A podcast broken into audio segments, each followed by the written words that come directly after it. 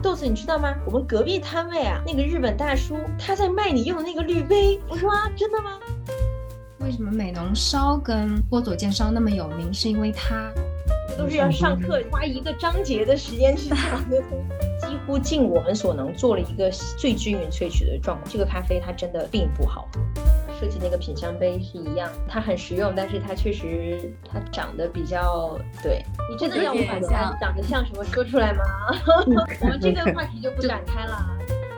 这个事情是不是真的？然后是怎么传出来的？我觉得这个事儿还得回去找老张，我到时候肯定要找他。之后咱俩商量一下这个事儿是怎么传出去的，我也不知道。我根据心情不同，我喜欢的颜色不同，我萃的咖啡不同的时候，我用的颜色也不同。这杯咖啡难喝，现在你有三个可能性，但是烘焙师他对吧？他他好调啊，相对来说对吗？所以这一段还是别跟这人说了。这俩都非常好，烘焙也没有瑕疵，然后生豆也倍儿棒，赶紧把它萃完，快点萃。然后我就说天哪，这东西能忘吗？我就把这手冲壶切给他了。五个人啊，在同时在后台，然后我就夸夸夸夸，我这手五六个二十九寸那种大箱子摊满地，然后里边全都是气所有招数都是花拳绣腿，能够抓到核心的逻辑的时候，有能力是看似轻松，但是可以一招致命。嗨，大家好，欢迎收听这一期的 Coffee Plus 播客，这里是一档聚焦咖啡产业话题的播客频道。我们会不定期邀请海内外的咖啡从业者、爱好者作为嘉宾，一起来聊一聊和咖啡有关的话题。我是今天的主播雨佳，坐标在国内；我是一颗，坐标澳洲悉尼；我是玉南，生活在日本东京。那这一期我们要聊的主题呢是 Origami 滤杯。引用铃木先生的话：“从前咖啡给人的印象就是充满苦味。”第三波咖啡浪潮中的咖啡具有果实般的甘甜丰富，容易入口，风味浓郁且回甘绵长。Origami 使用丰富的色彩变化，期望让不喝咖啡的人感受到咖啡是时尚又有趣的。那我觉得这一段话其实对于大家基于对于 Origami 这一款滤杯的一个最原始或者是最初的一个印象吧。那今天呢这一场，我们也邀请了三位重量级的嘉宾来加入到我们本期的讨论。首先要欢迎的呢，就是松博贸易的负责人，以及 Fellow 和 Origami 在大中华地区的总代 Joe。Hello，大家好，我是那松博贸易的 Joe。松博贸易，我们大概在差不多六年前，呃，因为认识了 Fellow 的创办人嘛，那刚好我们有一些共同的好友，所以呃，我们就跟他谈了，就在中国的。代理这样子，那代理 Fellow 之后呢，大概三年前左右，那刚好其实呢是在台北的咖啡展，然后当时的那个啊铃木先生跟当时 Origami 的业务刚好也在台北去支持了他们就是当地的代理商，因为在那个现场上我们认识，然后就聊了一下，那我就顺便问他说啊你们在中国大概是怎么样的经营啊？然后没想到他们刚好在找中国的代理商。那我就顺便给他看了一下我们在上海的一些展位的一些照片啊，等等的。那所以他们觉得哎，好像挺有兴趣的。那我们就从那时候开始聊，然后大概就在三年前的时候，我们我跟我们的伙伴飞一趟日本啊，我们开始代理 Origami 这个产品这样子。呃，我们公司大部分走的都会是以产品代理为路线。那其实我们喜欢挑一些是属于精品咖啡的一些产品，挑一些颜值比较高，然后我们自己试用起来。也会觉得很棒的产品，所以我们其实准备我们会代理另外一个品牌是烘豆机的品牌。那其实我们也赞助了蛮多比赛，我们算是蛮喜欢跟行业有一些交流的。谢谢九的介绍。然后呢，第二位嘉宾，我们今天请到的是艾琳。本身，如果大家是我们 Coffee Plus 的忠实听众的话，应该对于第四期我们在聊日本咖啡文化的时候，有请到艾琳来做分享嘉宾。艾琳跟大家再详细的介绍一下自己，跟大家打个招呼好吗？大家好，我我应该算是常驻嘉宾了吧？好，我本职工作其实是跟咖啡没有任何关系。我在日本的一家做日本器物相关的一个媒体公司，然后我是负责内容营销，还有在中国这边的业务拓展，当然就是中华地区都算吧，所以也会涉及到台湾、新加坡都有。那咖啡是我自己非常愿意花钱在上面玩的一个 兴趣爱好。对啊，当然也一开始也是设备党，然后到后来开始慢慢知道说，呃，冲煮技法，因为是长期在日本工作，所以呃，上海跟东京两边跑，就常年都是在东京的咖啡馆去工作。那也会去找一些自己非常想要认识的咖啡馆主，跟他们去聊天，然后就发现好像他们对中国这边的咖啡文化也不是很了解。其实中国对日本咖啡的印象也是非常固有的观念是深烘焙嘛，但其实日本浅烘其实很早就开始了。那我想说，既然没有人在做这件事情，我还蛮想挑战看看的，所以呢，就自发的找到。呃，Hotel X 当时他们的招商负责人吧，说能不能把日本的一些品牌引进过来，当然他们很愿意，对，所以后续包括陆家嘴咖啡节都会有参与，日邀请这些品牌方来参与的一个交涉吧。那当然这个全都是一个志愿者的行为。嗯，后续我会想说，那既然已经有这样的事情在做，我是还想把它的影响力扩大一些。自己手上会有一个小小的项目在做，我之前做的一些事情，还有一些日本咖啡馆的东西，变成一本比较能够翻阅的书籍，这样。不过我觉得还蛮兴奋的，听起来是一个很棒的一个项目。对，谢谢阿林的自我介绍。那最后我们留到压轴的一个惊喜嘉宾，也就是二零一九年世界手冲大赛的冠军。豆子杜佳宁老师跟大家做个自我介绍好吗？呃，可能大家比较熟知的，我了解我应该都是通过赛场。二零一九年的首冲世界赛、世界冲煮赛，当时拿到了冠军。当时在国内，对于所有同行业的咖啡师来说，大家都会比较为之振奋。可能我们终于可以在世界赛场上可以摸到一些方向，可以有一些不错的成绩。所以是也是因为这个事件被大家熟知。我在打比赛之前的角色其实非常简单，就是一九年之前都是以主职是咖啡师，然后兼职去做竞技比赛。所以基本上从一四年开始接触的第一场比赛，一直后来打到了一九年，中间比赛密度还是挺高的基本上之前的一九年以前的生活就可以这么两句话就可以概括了。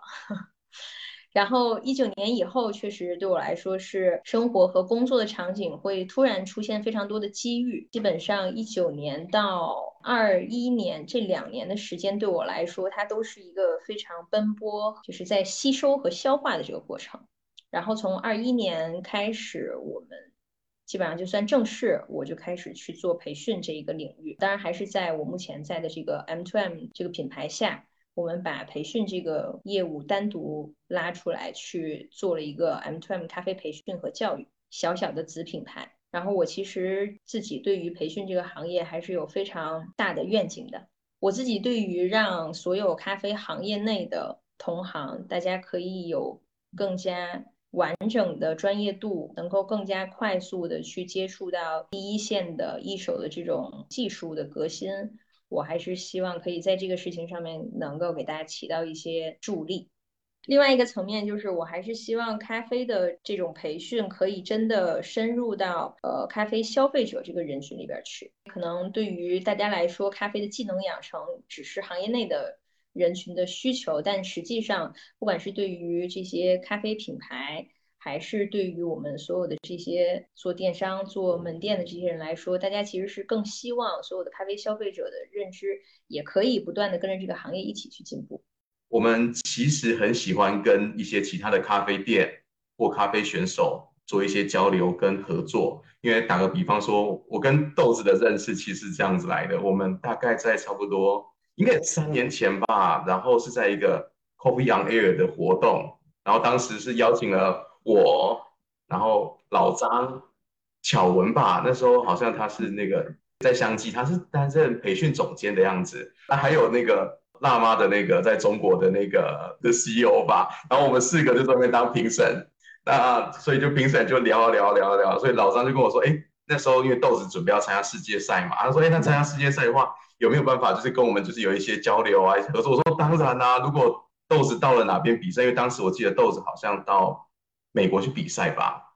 那所以美国的电压跟就是中国的电压其实不同的。那所以我们想办法帮他做了一些在手冲壶上面一些小小的改良，然后我们帮他帮他准备美国版的电压，然后帮他做了点调试。我们其实是这样子认识来的。所以就就最初其实陶瓷版的 Origami 就折纸滤杯诞生的一个故事，包括现在市面上流通的这个版本跟最初的设计稿是有什么样的不同吗？Origami 的滤杯，在当时我见到他们的时候，他们其实是有个第一个版本的。那第一个版本，我相信可能目前大家的说听友可能不太有见过。它其实是用梯形滤纸去做重组的。那现在已经没有卖了，对。然后它其实是外面是光滑面，然后内部呢是有梯形的龙骨的。那所以那是当时第一个产品，然后只有咖啡色一个颜色。那是因为后来其实。呃，滤杯，因为他收到越来越多人的反馈，因为后来他们是跟着那个 Trunk 的那个铃木先生一起合作嘛，才会有了第二个版本，就是现在我们现在看到的陶瓷版的 Origami 滤杯。那这个滤杯怎么来的呢？铃木先生他是这样想的，他觉得想要有一个滤杯呢，同时可以被使用 V 型滤纸跟那个蛋糕型的滤纸。既然要符合这两个东西，他就要创造蛮特别的这些肋骨骨干。那他把它创造出来了之后呢，他就觉得说，哎，origami 这个名字其实在日文是叫折纸的意思嘛。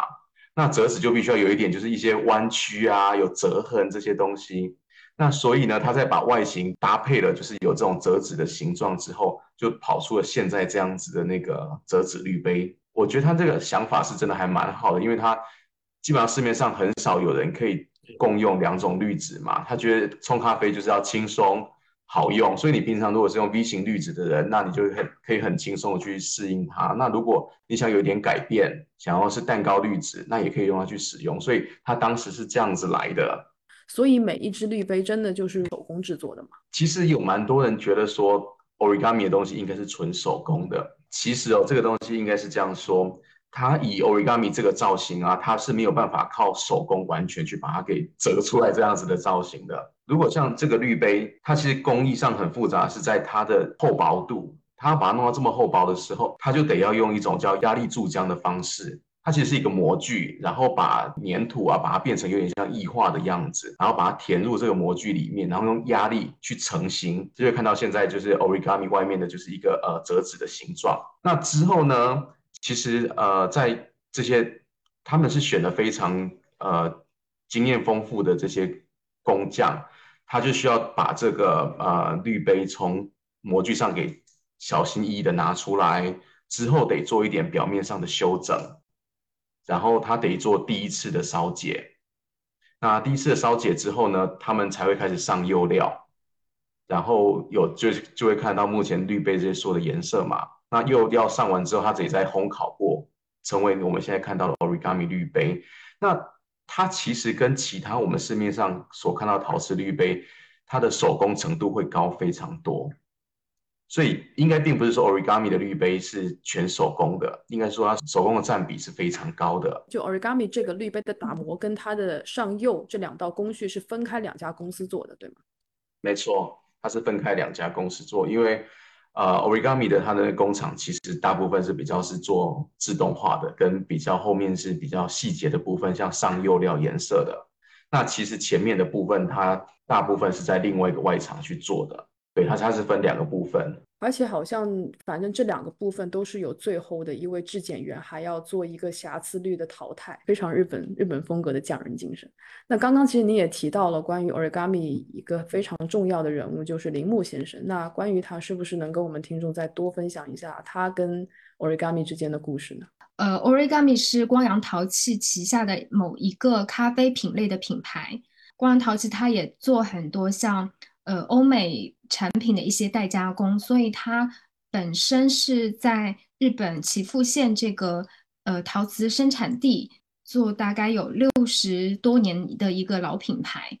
嗯，它累积了这些技术之后，就想要去开发一些新品类的东西。其实，在跟铃木先生认识之前，他们就有意向想要做咖啡器具。那可能碍于说本身工厂他自己对于咖啡的认知度有限，所以。刚好铃木先生他那个时候从北欧回来，就是有非常有意想说，哎，为什么在日本看到都是 Carita，在欧美都是 Hario，就没有第三个品牌嘛，所以他是有非常有野心，想要做出第三个品牌在这个咖啡滤杯这个品类里面。就一拍即合之后，就考虑到说，想要把卡丽塔的这个蛋糕滤纸跟 V 型滤纸两个结合起来都可以使用的情况下，要做怎么样的一个融合度？所以 Origami 它本身可能。比较强的是在生产这方面。那铃木先生他作为一个 producer，提供一些解决方案给到 Origami，他们再去做改良。这样，呃，铃木先生这部分的话，其实一开始也是由博古哲先生介绍给我认识的。我听说，就铃木先生也是博古哲先先生引荐的，我就觉得哇，博古哲真的在我们各自的 人际关系当中是一个很重要的角色。当时我二零一八年的时候就有去东京咖啡节，然后博古哲先生他说：“哎，我有个朋友很喜欢中国文化，然后他之后也对中国市场很有兴趣，我能不能介绍你们认识？”我说好。然后在东京咖啡节遇到铃木先生的时候，就说：“哇，这个人 好特别哦，就是长头发，然后很雅痞的感觉，就是很不日本人。”然后超级热情，说：“哎，他之前有来过上海，然后对上海印象很好，希望就是之后能再去。”那一般寒暄完之后不会有后续的嘛？就日本人还是比较怎么讲含蓄一点。没想到我回国大概两三天，他就突然微信电话我，我惊呆了，就想说啊，什么事情是发生什么了吗？他直接就是。呃，电话里说，哎，我订了机票要来上海，你可以当我的翻译吗？然后我要去一些地方看能不能把 Origami 的产品带到中国。当时是这样的一个机缘之下认识铃木先生，然后他也是呃很很有意思的日本人，对。反正后续因为也是看到说豆子打比赛，然后有用用到 Origami，他就跟我讨论说，哎，这个。女生用 origami 是什么原因？你知道吗？我说，嗯，我不知道哎。那我们去问问他吧。然后 就拉着我去了南京，去找豆子。对，所以在中国具体要做成什么样子，他脑子里没有什么概念。然后基本上，我当时就是有在上海帮他找一像咖啡 on air 也好，还有加菲光景。都有去做过客座咖啡师，所以其实最早 origami 的呈现是在一些咖啡馆，在咖啡师当中会有一些耳闻。origami 做网页的时候，有帮他们去做一些中文版本的翻译啊，还有对于中国消费者的角度，想要看什么样的产品，对，会提供一些些的小建议，这样。这个问题我必须要提上来问一下豆子，就是据官方所说，所谓的官方啊，就是我查看这些视频平台上面的一些影像资料，说你当时选这支绿杯其实是。某宝的大数据推给你的，然后呢？据刚刚二位所言呢，好像是在咖啡馆里的偶遇而促成了这一次这个绿杯之行，所以呢，想跟您这边确认一下，到底这支绿杯最后是怎么到你手里的？呃，首先在咖啡 on air 那一次，我并不在场，我只在老张的口中，就是 Joy 和艾琳他们遇到的就是老张，但是只不过是老张跟他们聊到我，呃，我那段时间要准备一场世界赛。啊，可能那个时候我们就相当于豆子这个名字就植入了艾琳和 Joy 的脑子里边，但是我们可能实际线下见面就是在南京，南京吧，那是第一次，就是被铃木先生带到南京来，被拖到南京来，那是我们第一次见。他们见到真的豆子都是在这个比赛用完这个滤杯以后了。当时用这个滤杯确实是某宝大数据的刷，我之前一直刷这个滤杯，所有淘宝上面我我可以买到的所有不同型号的可以用平底滤纸的滤杯，我全都买买回来了。这个跟我当时的比赛主题有关，就是我我的比赛主题里面牵扯到了均匀萃取这个大的核心，所以当时测下来就是锥形的滤纸和平底滤纸两两种滤纸，平底滤纸它就是粉层更薄。那么在注水萃取的这种过滤式的角度下面来说，它更容易实现很均匀的水粉接触，所以是先定了这个大基调的情况下，我去找的可以用所有可以用平底滤纸的滤杯，但是当时遇到的一个现实困难就是，当时所有可以选到的用平底滤纸的滤杯很少，种类非常非常少，而且拿到手的时候，这些滤杯测试完了以后，发现它们整体滤杯的这个结构，包括它的导流槽和肋骨的设计，都会让它的过滤速度会非常非常的慢。那么过滤速度很慢的情况下，跟我当时的那一只豆子匹配起来，我那个豆子呃是特殊发酵方式的一只九零加的龟夏。你在很长的浸泡时间里面去萃它的时候，它尾它的那种可可的味道就会过重。那么你前段这些水果的东西会比较沉闷，所以我必须要走快的萃取方式啊。这个时候就每天在淘宝上找滤杯，找滤杯。突然有一天，它的大数据推给了我一个，而且还是在一个很小的一个搜索栏里面，就是很小很小一个搜索栏里边。所以我当时就点进去以后，我发现这个滤杯当时很吸引我的就是它可以用两个不同形状的滤纸。我对它是充满好奇心的，所以当时就买过来了。中国大陆当时应该还没有这款产品，都是海外购，所以是海外购才机缘巧合，你拿到了这只滤杯做了测试。很贵，运费也很贵，而且到了手以后，它这个陶瓷的那个滤杯它会碎，它是不包赔的。我当时买滤杯可能花了大几千块钱，就光买这个滤杯。在我脑中的版本是说。因为你们跟创 M to M 的摊位跟创摊位是在背对背，然后呢，所以铃木先生送了你滤杯。为什么我在我脑海中是这个？有这一段是发生在我已经用这个滤杯，二零一八年的三月底四月初那个时候吧，就是上海展会，二零一八年的那个全国总决赛，我在比完那个比赛下了场以后，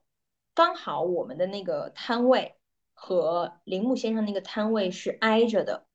然后呢，就有我的小伙伴就跟我说说豆子，你知道吗？我们隔壁摊位啊，那个日本大叔他在卖你用的那个滤杯。我说啊，真的吗？展会上面跟铃木先生是第一次见面，可能在展会上我们还没有那么他比较能聊，但是我当时可能因为刚刚打完比赛，我整个人这个状态比较紧张，所以就没有聊太多。后来详细聊是这个应该是展会结束以后，那个铃木先生带着艾琳来的南京，对吧？嗯他看到了，OK。对，在展会的时候他看到了，无巧不成书啊！因为啊，我们都知道 Origami 其实最初版的是陶瓷定制版嘛。我们经常在啊搜索一些咖啡滤杯的时候。陶瓷款算是一个常见款，但是呢，在找一些陶瓷款滤杯的时候，我们经常会看到两个比较常见的，呃，日本的烧制方法，一个叫美浓烧，一个叫波佐见烧。我自己有一款波佐见烧的梯形滤杯，我当时买这个滤杯可蠢了，我想说啊，这个滤杯长得太好看了，因为我很喜欢粗陶的制品，我就把它买过来。我就想说，什么时候我有一款日式深烘，我一定要这个波佐见烧梯形的来做一款，来做一杯咖啡试一下，就有这个执念。然后我看到了，然后当时那一款才刚出来，就是梯形的那一款波佐见烧的那个玛丽塔的滤杯，然后我就买过来，买过来以后就用了一次，就再也没用过。我就想特别问一下艾琳，就是这两款常见的陶瓷啊，就是美浓烧跟波佐见烧，能不能跟我们听众做一个普及？首先我要跟一颗先嗯纠正一个。说法就是，首先美浓烧跟波佐见烧，它并不是烧制手法，嗯，它是产地的名字，什么什么烧，什么什么烧是产地的名字。呃，日本它比较跟中国不太一样，你可以认为说景德镇烧的一个地名，它直接加这个烧，为了去推动当地的一个文化，所以其实有非常多的烧，什么备前烧啦、信乐烧。大大小小可能有将近呃上百个，不至于五六十个至少有。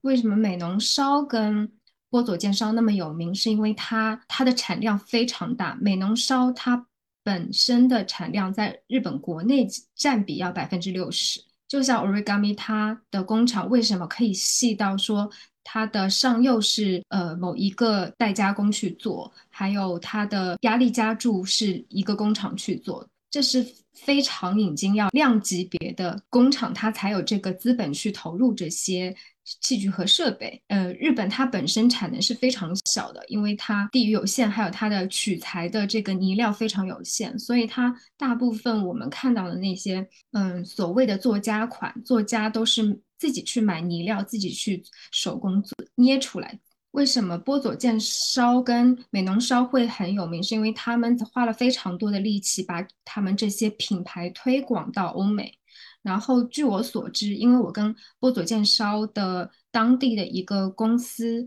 有聊到说，当年 Blue Bottle 的那个滤杯还有杯子，其实都是波佐见出的，然后它直接就叫哈萨米。哈萨米就是波佐见的意思。日本人很聪明啊，他就会把自己的一个地域文化推广到世界，而不是说你 Blue Bottle 跟我合作，我就挂你 Blue Bottle 牌子，但它底下一定是有哈萨米那个。品牌的 logo 在，对，这是他们自己很坚持的一部分。所以我觉得现在我们看到的可能美浓烧、波佐酱，欧美看到比较多，但其实在中国会看到很多什么贝前烧，就是那种也是很粗陶制的东西，那个就更地域风格了。应该这么讲，就是说日本比较讲究就地取材，它在本地所使用的那个泥料，它就在本地烧制完成，它不会像呃中国这边，它会做拼配，就是我虽然在景德镇，但是我可以买什么宜兴的泥料或是德化的泥料，然后拼成我自己要要的一个材质，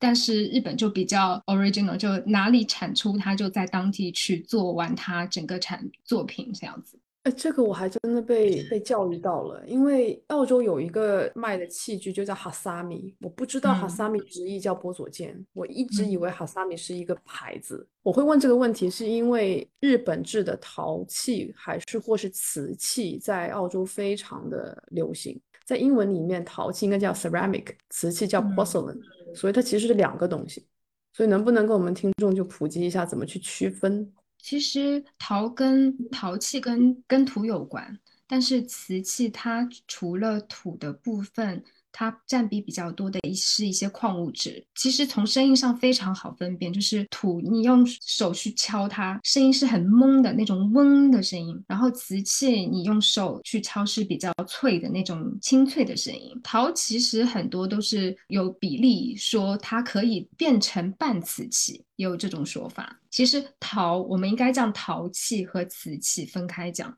而不是陶瓷。那我要问一下豆子了，我相信你肯定测试过非常多的咖啡杯了，就是喝的、饮用的，有去研究过陶杯跟瓷杯的差别，就哪一款材质喝咖啡会比较好吗？我必须要说啊，我没有把陶和瓷分开来做测试，因为我不知道陶和瓷是分开的。在今天之前，就是我我的测试的这个领域只覆盖在陶瓷的杯子和玻璃杯子，还有金属的杯子。这些材质不同材质的差异，当时我重点是放在滤杯里边去测试的，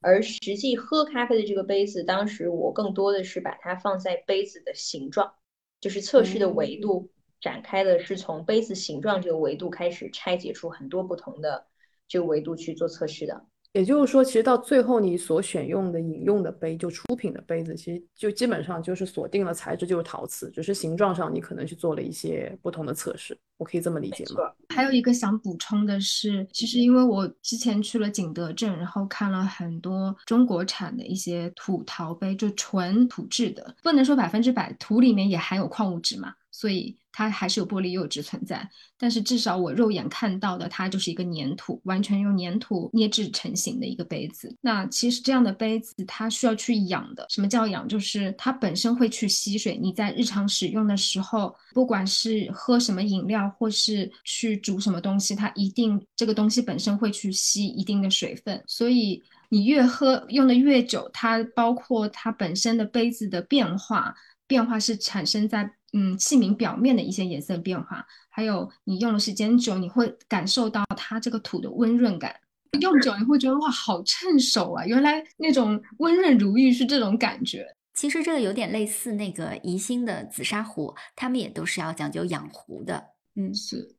然后说回 Origami，刚开场的时候，一颗引用了铃木先生的话。那么它的后半句呢是这样的：Origami 使用丰富的色彩变化，期望让不喝咖啡的人感受到咖啡是时尚又有趣的。然后呢，每一个色彩都经过了反复的测试，又要与土壤遇热产生的细微色彩变化，必须要烧成之后才能知道。所以呢，每一款颜色也都是经过仔细思考后挑选出来，充分表达出该有的氛围。所以我们知道，很多爱好者呢，其实是被 Origami 陶瓷滤杯这种美的恰到好处的颜色给深深的吸引住。所以想问一下 Joe 和艾琳，关于这些色彩或者说釉彩的确定，是当时有什么样的考量吗？我先说一点那个关于釉料上面的东西哦，因为其实。呃那层釉料，其实你可以大家可以把它想象成里面有一点像玻璃的一些材质一样。那所以它是因为透过一些玻璃，然后它得调制一些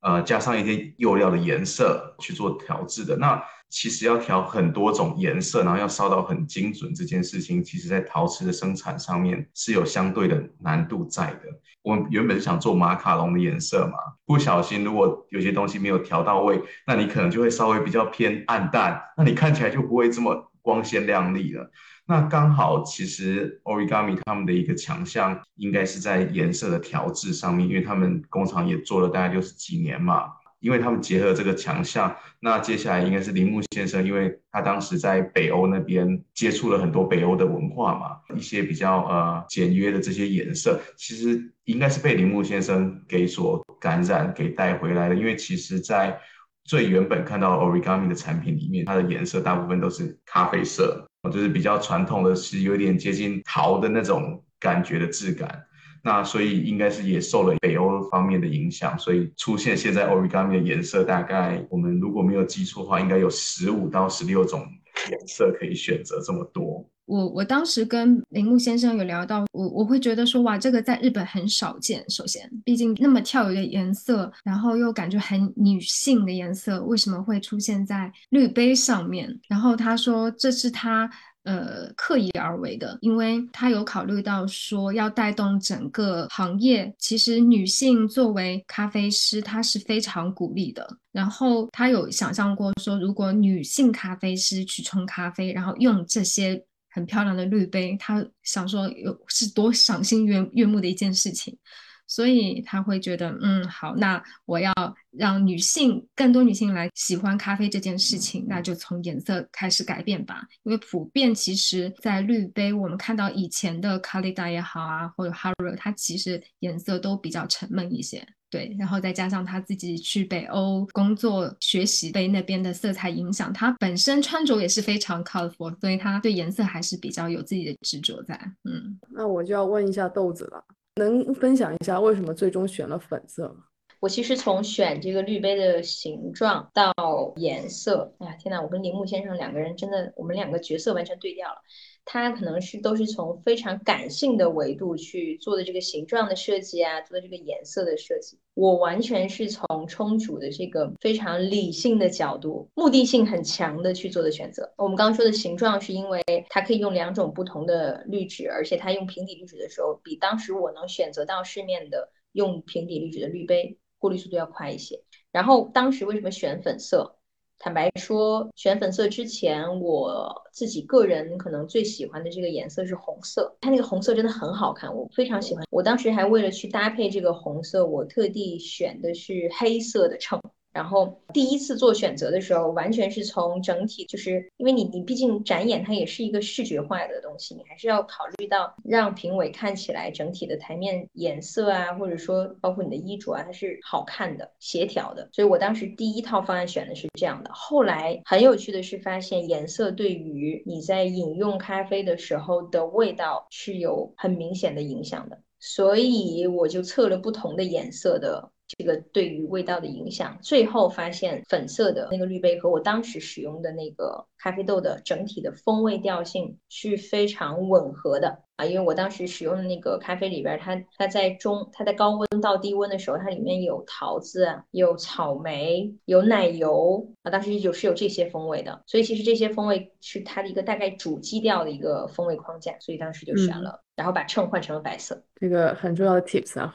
就就是新款的这个树脂材质的 Origami 的滤杯啊，除了材料上有不同以外，重量上肯定也是更加轻巧、方便携带。还有哪些设计上的细微不同吗？因为我有发现，就是底部的孔径的这个龙骨的齿轮的这个深度，好像有比陶瓷要稍微深一点。好像这一点点小小的变化会保证比陶瓷的会有更加高效的流速，是这样吗？我们其实自己收样品自己。用肉眼看，的确有发现这件事情。那因为我看了这次的访纲之后啊，我真的是特别的，就是写信去问了日本人，日问了原厂，说为什么会有就是底部的那个齿轮的确是比较深的。我说你们设计图有没有做一些改变？他们收到的时候，我觉得他也愣了一下，然后才回答了我这个问题。他说基本上所有的整个图纸。设计的图纸是没有做过任何的变更的，是一模一样的。可是为什么会我们肉眼会有这样子的感觉呢？其实这是因为制成的关系。原本的是陶瓷嘛，那新的是树脂滤杯。那两个制成呢，树脂是用塑胶射出的。我不知道大家对塑胶射出理不理解哦？它其实把塑胶融成液态的样子，然后用很大很大的压力。去在模具里面把它给充满，那充满之后呢，就它就会成型嘛。那因为做那个呃陶瓷滤杯的时候，它也是用压力去成型，可是那个压力是相对是蛮小的，它是有点是用那个重力，重力加速度那个重力的重力去成型，所以它整个成型在整个边边角角的地方，它没有办法呈现的这么锐利。那而且陶瓷在生产的时候，它的模具它基本上可能生产个几十个，它就得要换掉了。可是以塑胶的模具来说呢，它大概可以生产个可能几万个，它都基本上不会坏。那所以塑胶它的生产出来之后呢，它的棱角就会变得非常的锐利。那它在这么锐利的情况下呢，因为其实你们看到那个滤杯其实薄薄的嘛，然后一直到最底部的时候，因为是有折纸的形状，才会形成一个呃那个花瓣的那个形哦。所以那个花瓣下面那个形在树脂的时候，它就会看起来比较锐利一些，然后它的深度会比较深。那其实我们好像有收到铃木先生做的那用，他用 V 六零滤纸啊放上去之后，树脂的流速应该是比陶瓷的流速还要再更快，因为它下面的那个孔隙，我们刚刚讲的那个，它因为它制成的关系，它的孔隙变大了，所以空气流动的速度变快了，所以在树脂滤杯上面，它的流速会变快。我觉得它可能流速上会更接近 V 六零的那个方式。其实听 Joe 讲下来，我想到了那个不同材质的 Hario 的滤杯，比如说树脂的滤杯和陶瓷的滤杯相比呢，树脂的滤杯它会更加的棱角分明一点，因为陶瓷的滤杯最后一道会有一个上釉的工艺，然后它会让这个陶瓷滤杯上面的肋骨没有那么的棱角分明，所以说也就是说是一个制造工艺造成的差异，是吗？没错，没错，这这是真的，所以他完全没有改图纸，因为太可能太多人问了这个问题了，这样。这个里面我稍微补充一点点小的桥段，呃，我们之前在打完，我当时在打完，我忘记是打完那个巴西的世界赛，还是一九年波士顿那个世界赛以后，我去了一趟日本。呃，我们当时去到工厂以后，我有带了几个不同版本的滤杯，就是我把 Origami 陶瓷滤杯用锯子把它底部锯掉了，就最底部的那个那个位置锯掉了一截儿。锯掉了一截儿以后，你再给它拿起来的时候，你就会变，你就会发现它就变锐角了嘛。我当时呃带着我切好的滤杯去工厂，但是因为你懂得，大家可能在就是当当当时现场没有一个可能是咖啡师角度的这种角色来跟我去。沟通，所以可能这个信息没有跟他们传达到。就是我当时想告诉他们的事情是，它的这个这个加工工艺导致滤杯底部的这个小的锯齿比较浅的这种现象，它会让这个滤杯的过滤速度变慢。那么如果他们再去生产的时候，我希望他们可以把这个地方给它解决掉。那么你在用锥形滤纸的时候，它的过滤。的速度会稍微变快一点一点点。当然，你如果要大幅度的去做这个过滤速度的变化，你整体的结构和肋骨上面都要再做大的变化。但是我我说只要这一点小小的改变，嗯，滤杯的过滤速度就会有一个小范围的一个差异。其实根本的逻辑就是你的滤杯和滤纸的贴合性啊，它影响了这个水流动的速度、你的接触方式和接触面积。然后那个就还有一个问题就是。呃，树脂的这个材质啊，虽然它不容易碎，然后相比较于其他的工艺来讲，但从观赏性来讲，可能一般大家对于树脂的一些既定的印象，可能就是透明的，也没有什么观赏性。但我们发现这一款树脂滤杯兼具了实用性之外，也兼具了美观性。就很多人拿到就觉得哇，很漂亮，就各种角度的拍，灯光下，然后觉得哇，就非常非常的这种洋气，很养眼。那从质感上来讲，我个人觉得看图片的时候就觉得有点像果冻啫喱的这种质感。所以我就特别想请问一下，有有加入一些特殊的工艺，或者是有做了一些什么额外的工作吗？可以让这个颜色看起来那么的 可口？其实，嗯，应该在颜色这件事情上面，那个树脂这个材料原本是有点是接近透明的，就像看到 origami 那个透明的那个颜色，基本上就是这个颜色。那为什么那个透明的东西外面看起来会有点雾雾的那个感觉呢？其实它是把它做成有一点像是哑光面的那个形式，所以如果你仔细摸那个滤杯，它在外面的感觉会是会是哑光的感觉，在里面会是很光滑的感觉。那所以就看起来会有一点这样子雾雾的感觉。说真的，颜色这件事情大概就是调制跟挑色。因为如果大家有做设计的时候，大概如果你今天要选颜色的时候，一般大家会拿一个 Pantone 嘛，Pantone 色号，那里面大概会有就是成千上万个颜色，让你就是慢慢去挑选。那颜色跟颜色之间，其实有时候那个选择是有时候蛮微妙的。一样，大家选红色，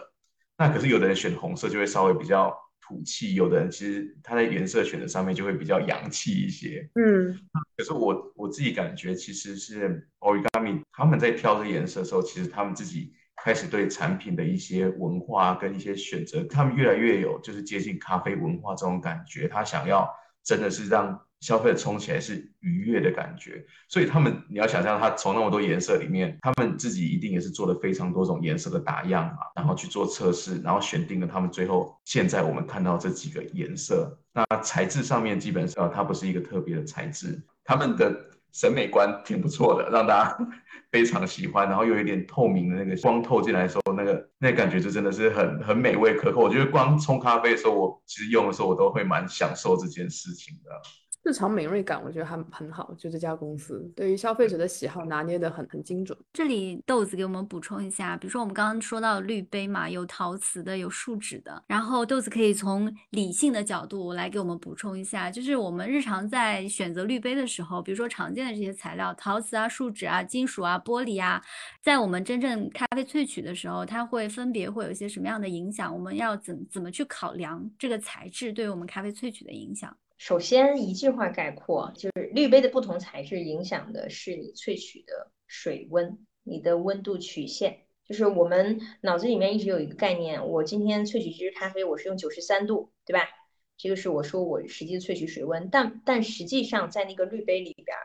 实际和咖啡粉接触的那个环境。它的水的实际温度是多少？坦白说，这个是最重要的，但是我们一般不会监测到这个程度。举个例子，我们就拿这个陶瓷滤杯来举例子，大家一直会说陶瓷滤杯保温，其实这个概念本身没有错，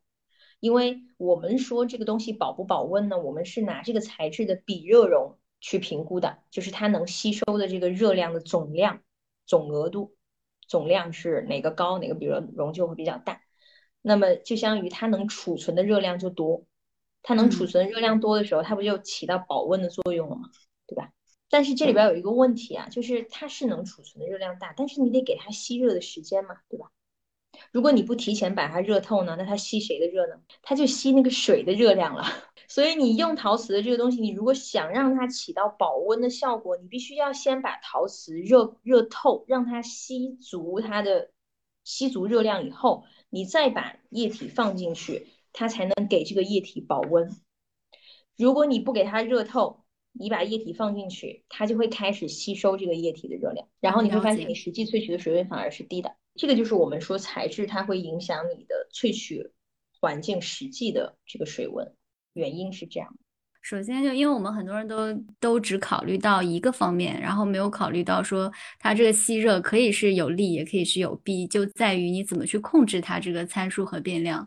然后。对，还有一个就是，我觉得 Origami 啊，现在在滤杯界可以称作是颜值的扛把子，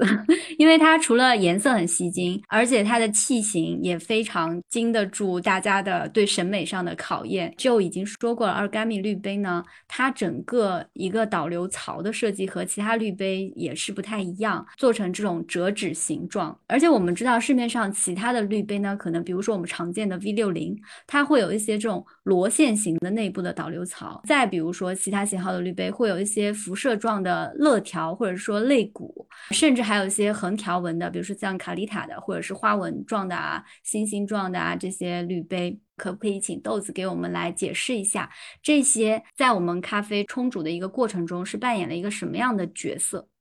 滤杯里边，我们把它概括成滤杯的结构啊，就是不管是它的肋骨还是它的导流槽的深浅，我们概括成这个滤杯的结构。这个滤杯的结构最终影响的就是你的滤杯的过滤速度，它和滤纸接触以后，它的过滤效果是很好还是比较差啊？这个就是它实际影响的东西。那么这里边到底是怎么一个影响法呢？让我想一下怎么把它。通俗易懂的讲出来啊！如果你的滤杯和滤纸之间完全没有任何的阻隔，比如说没有肋骨，完全没有任何肋骨的话，是不是滤纸就完全贴合在滤杯上了，中间一点空隙都没有？那么这种情况下，你的过滤速度肯定是慢的，因为它下水会不畅。对，因为它没有空间，就是你所有粗略理解，有缝隙的地方就有水可以流过。就有空间给水流过，没有缝儿呢，水就没办法流。那么它单位时间它流出来量就少，它的过滤速度就慢。所以你看所有的滤杯，你只要去挑，比如像为什么 V 六零大家去看它的整个过滤速度会比较快，这个跟它的肋骨的数量、肋骨的长度都是有关系的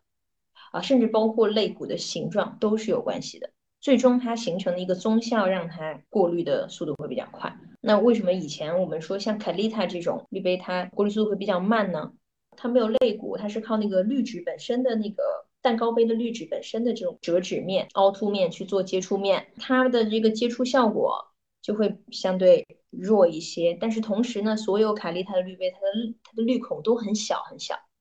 它虽然给你打了三个眼儿，但是每个眼儿就那么一点点儿。那么你每个眼儿都一点点的时候，就需要你有很大的、很高的水位，形成一定的这个向下的压力，才能够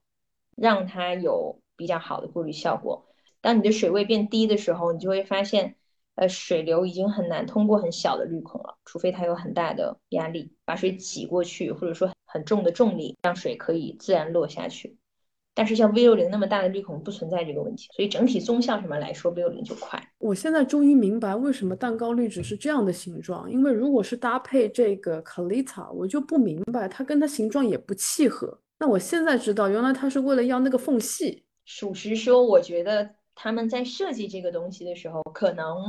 没有考虑到这个东西，因为我没有跟他们实际聊过。就是像这种蛋糕杯滤纸，包括现在其实，在已经出了那种边缘没有褶皱的。平底滤纸，它也是有应用场景的。说实话，作为学习的这个角度上面来说，你只要知其然，知其所以然了以后，你就知道在什么样的情况下要用这个组合在一起过滤速度快的，和什么样的情况下用组合在一起过滤速度慢的，就是你有选择的能力了。但是它没有对错，就是快有快的应用场景，慢有慢的应用场景。比如说这个 Origami 的滤杯，它可以搭配这种 V 型的滤纸。旗舰店上是说这样子搭配呢，会得到一杯风味清晰、香气突出，然后酸质明亮、干净度很高的咖啡。如果用我们这个 Origami 的滤杯来搭配一个就是平底的蛋糕滤纸的时候呢，我们可能更倾向于会得到一杯醇厚度高、甜感高，然后余韵很长，并且有更好的层次感。的这样的一杯咖啡，这个是 Origami 官方给出的推荐啊，所以我想就是问一下豆子说，能不能给我们分析一下，为什么同一款滤杯它搭配不同的滤纸会呈现出这种风味上的不同呢？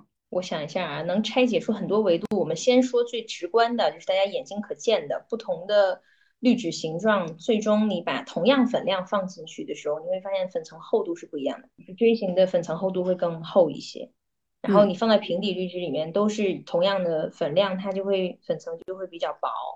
那这个粉层的薄厚呢？呃，我们一直说的这个均匀萃取，均匀萃取说的就是萃取环境当中的微观一点啊，每一个咖啡颗粒的萃取状态是不是接近的？就被萃取状态是不是接近的？它们的被萃取的状态越接近，那么它们提供出来的当每一秒钟提供出来的物质类型就越接近，越相似。那么你最终喝到的时候，味道就会层次感会越弱，它相似度会越高，它就是味单一味道会比较清晰的聚焦，但是不会有特别多的层次和变化。所以这是平底滤纸它整体展现出来的一个一个风格，也就是我们说更均匀萃取的时候，单一味道会聚焦，但是层次感会弱。那你用到锥形滤纸的时候，它粉层厚度一旦变厚了以后呢？你看一个很直观的上下粉层萃取过程当中，它一定是差异更大了。那么你就会发现，在上层的粉和在底部的粉，它们在同一个萃取环境里面，其实它们每一秒钟吸出的物质类型会有一些差异了。这个差异就会导致什么呢？就是你喝起来这个咖啡的时候，哎，咖啡富有层次感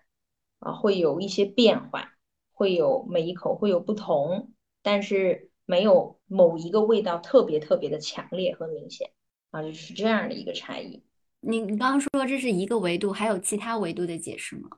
有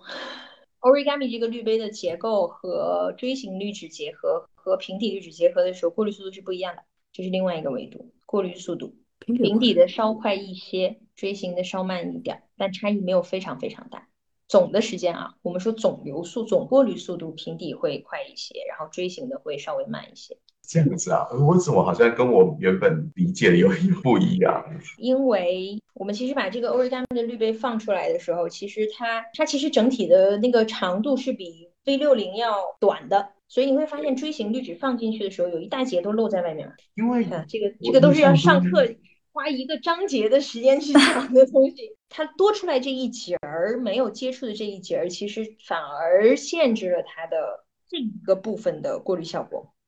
然后又因为底部的那个小的锯齿比较浅啊，这也是一个影响的原因。我就不给他展大家展开讲为什么了。像咱们现在这样的场景讲，它大家理解起来会比较抽象，大家只要知道结果就可以了。嗯。但是我们知道，在世界赛的这一个评分表里面，其实对于风味的这个体系是乘以三的嘛。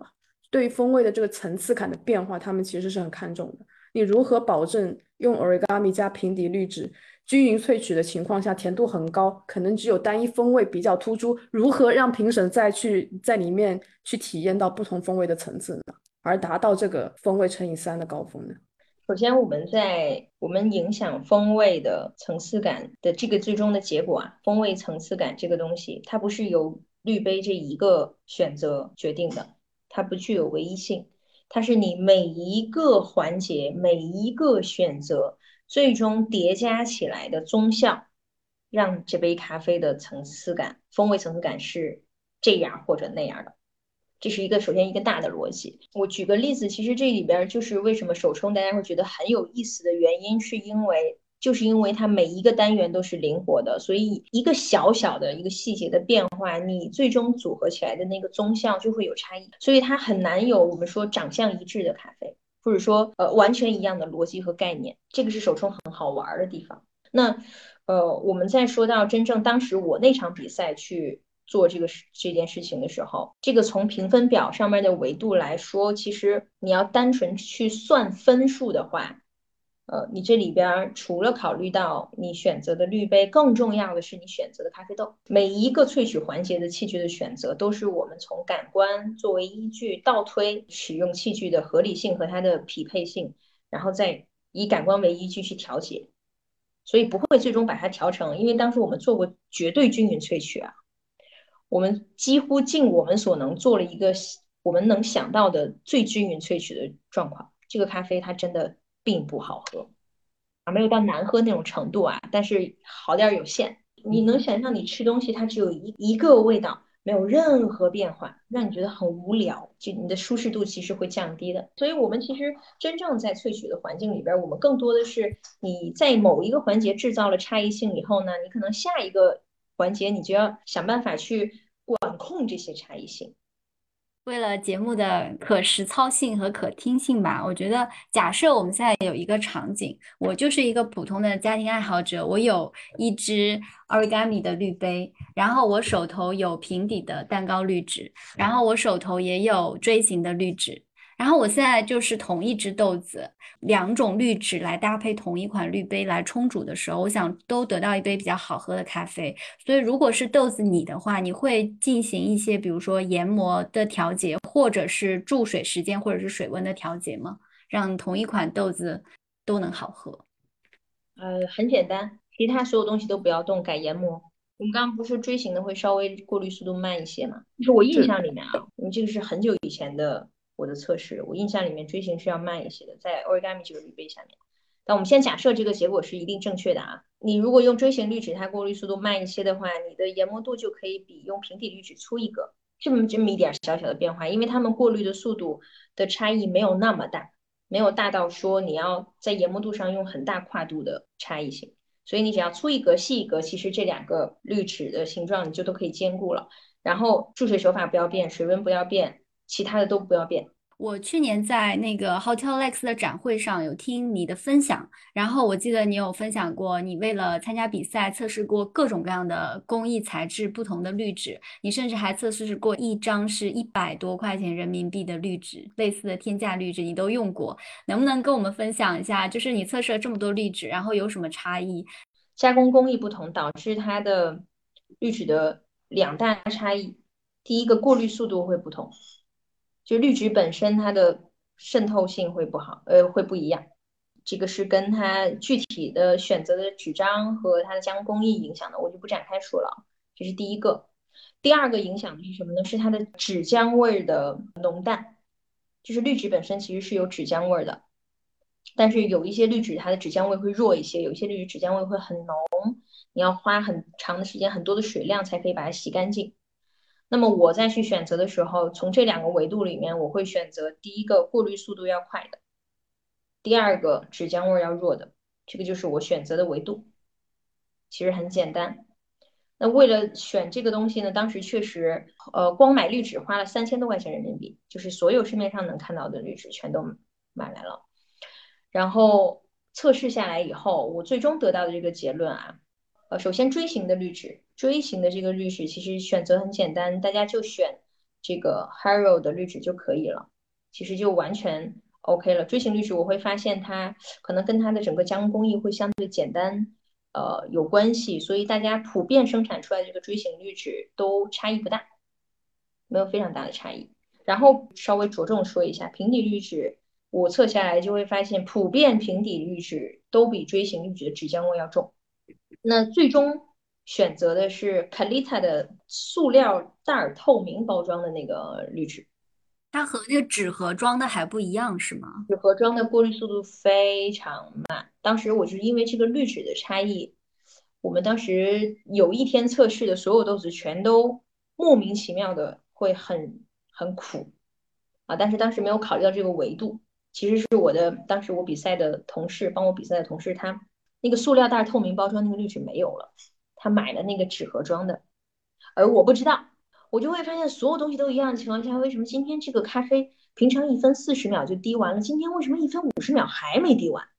啊，就是当时这个滤纸的差异。所以建议大家选平底滤纸的时候，我目前测下来的，因为近两年也多了好多品牌，我就这个比赛以后就没有再有这个机会再再通识性的再聚拢在一起去测了。截止到我二零一九年比赛吧这个节点的所有平底滤纸里面。卡丽塔的透明纸袋装的的幺八五号的那个平底滤纸，它的纸浆味相对会弱一些，然后过滤速度是比较快的。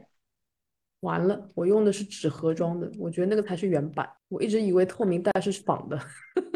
我觉得这个分享就很有意思，因为我我们前几期请那个振振嘛，也是说聊到这个滤纸的问题，然后他个人的冲煮风格，他是比较喜欢这种 V 六零的滤杯搭配流速很快的滤纸，然后他是说他。不会去选择 Hario 的这个原装的滤纸，他比较偏爱那个三洋的有一款是中烘焙的滤纸，还有 Mola 的滤纸，他觉得它流速是比较快的嘛。然后今天豆子就这个 V 型滤纸的部分给出了一个完全不一样的一个分享。我觉得这里我们一直跟我们的听友讲说，就咖啡呀这个喜好上是很主观的，然后呢在冲煮上，就是今天豆子。分享的完全是他个人的测试下来的结果。就今天所有豆子推荐的这些滤纸也好，其他的器具也好，还是请大家配合豆子的冲煮框架来使用，千万不要因为豆子是世界冠军，就他推荐什么你就把它当成金科玉律了。还是希望我们的听友一直能秉承着这个原则来看待我们请来的每一位嘉宾。我这里稍微补充一点点啊，振振说的那个锥形滤纸里边，他说 Mola 和呃，三洋的那个 medium 的那个过滤速度是最快的。这个它它的测试场景就比我多。那我那个时候的锥形的滤纸的选择没有那么多，所以我的测试样本没有很多。那这个这一个情况，大家可以，如果你要选择过滤速度快的滤纸，你就参考小郑郑说的。对，我们上一期可以跟郑郑在聊的时候，他就说滤纸是一定要服帖的。然后今天我在重新看豆子的这个直播回放的时候，你也一再强调是一定要服帖的。滤纸服帖于滤杯这件事情到底有多重要？能不能再跟大家强调一下？如果你不服帖的话，你能保证你每一杯不服帖的都一样，也可以。我说清楚吗？就是它影响你每一杯萃取的一致性和稳定性。因为我们我们刚才其实展开来，就是我们我们只说这个结论啊，滤杯滤纸的贴合最终形成的那个效果会形成你的最终的过滤速度。中间但凡有变量的时候，比如这边有个气泡啊，下一次有两个气泡啊，再下一次有半边没贴上啊，你会发现这三杯咖啡所有你能注意到的东西全都一样情况下，这三杯咖啡味道是不一样的，但是你不知道为什么。所以我们在萃取的场景里面就跟大家说，你把你眼睛可见的、能看到的这些东西，把它尽量做到一致，这样你能保证你的每一杯咖啡萃出来变量是少的。你再去回顾咖啡味道的时候，你可以有迹可循。用室温水跟用热水浇筑滤纸有差别吗？对于后段的萃取来，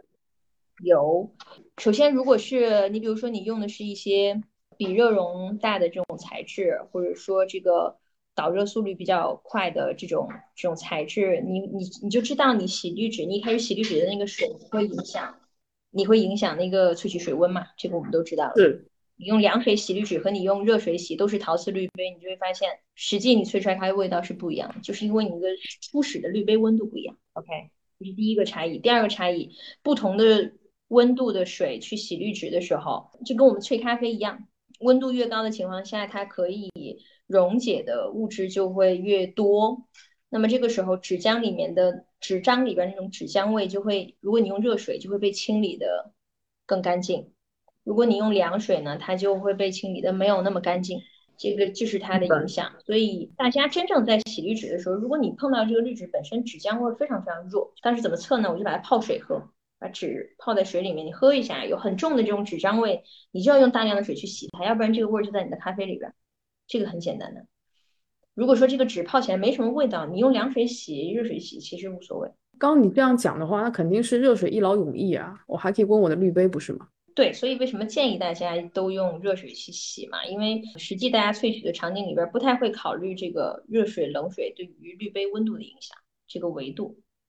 就只有可能选手啊，或者说大家就是较真儿笑到这里头的时候 去注意这个东西，所以日常建议大家用热水一劳永逸。我觉得太有意思了。上次郑郑说他就习惯用常温水，因为可控。他说你用热水的话，外面天气室温不一样，那么你滤杯吸收的热量什么都不一样，那就你每一杯在冲煮的时候都会对粉层有影响嘛，因为温度的不可控，所以他会选择用常温水。所以很有意思，我们连续两期找了两个冠军，然后来聊天，就发现整个这个冲煮参数搭配上冲煮框架真的是完全不一样。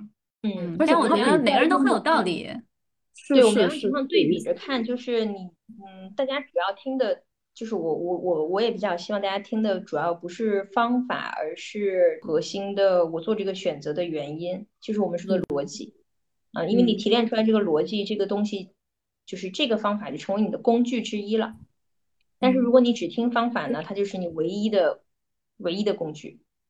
这个是非常核心的差异，所以像小镇镇这个原理就是什么？你可以把我们俩的理论并行起来去用。如果你要这个咖啡又萃取又稳定，然后又没有纸浆味，你可能最一开始选择滤纸的时候，你就要选一个没有纸浆味的滤纸，然后用常温水去洗它。你看两个人的东西你就结合在一起了嘛。所以我们当时在做这个提纲的时候，也发现了你们两个会有一些问题，会相对来说有冲突。其实我们还是觉得这个效果还挺好的，因为也是想让大家理解到，不要去盲目的迷信某一个冠军的个人参数，还是想让大家了解底层的逻辑和背后的原因多一些嘛。我们有注意到 Origami 呢。最近两年也有出一款锥形的滤纸，然后是 Origami 官方的，就可以给我们讲一下这款滤纸，它是有针对 Origami 滤杯做了哪一些特别的研发吗？来搭配这这款滤杯使用？因为刚刚大家其实有提到有两家，小郑郑提到两家还蛮有名的滤纸嘛，一家是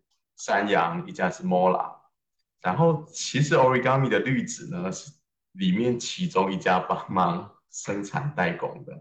他当时挑选这个滤纸，其实它有一个比较大的背后的原因。大家如果注意 V 型的滤纸呢，有时候会有分外面是光滑面或粗糙面，你仔细去摸那个滤纸哦。那有的时候大家会里面是光滑面，外面粗糙面，里面粗糙面，外面是光滑面。那 Origami 它选择的滤纸呢，它是基本上里外都是比较接近粗糙面。那为什么他会做这样子的那个选择？其实他觉得说粗糙面的地方过来应该回应刚刚豆子讲的这件事情，应该是跟流速有关系。他也希望咖啡的流速可以比较快一些。那所以你的滤纸如果是粗糙面的时候，他他觉得跟咖啡的咖啡粉之间所建立起来的那个中间的空隙会比较多，所以对流会比较快，所以冲煮的速度也会比较流速会比较再快一些。所以其实应该是他也想要制造快速的流速，然后。制造出可能稍微比较有一点层次的风味啊，或者说就是可能比较明亮的一些酸质这些这些东西，所以他去选择的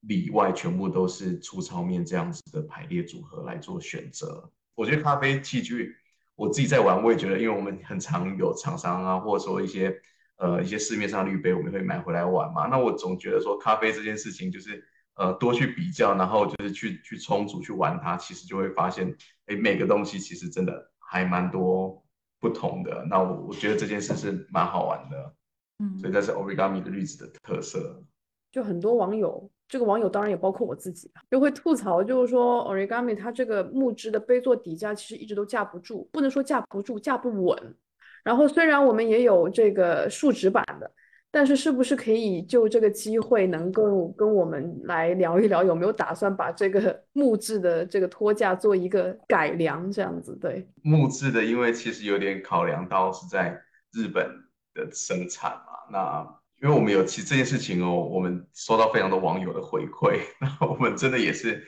认真的跟那个原厂讨论过。那他们自己的想法是，他们想要在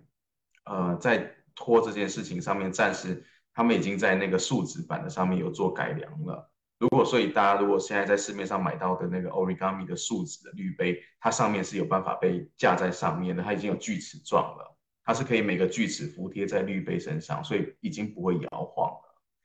然后呢，他们其实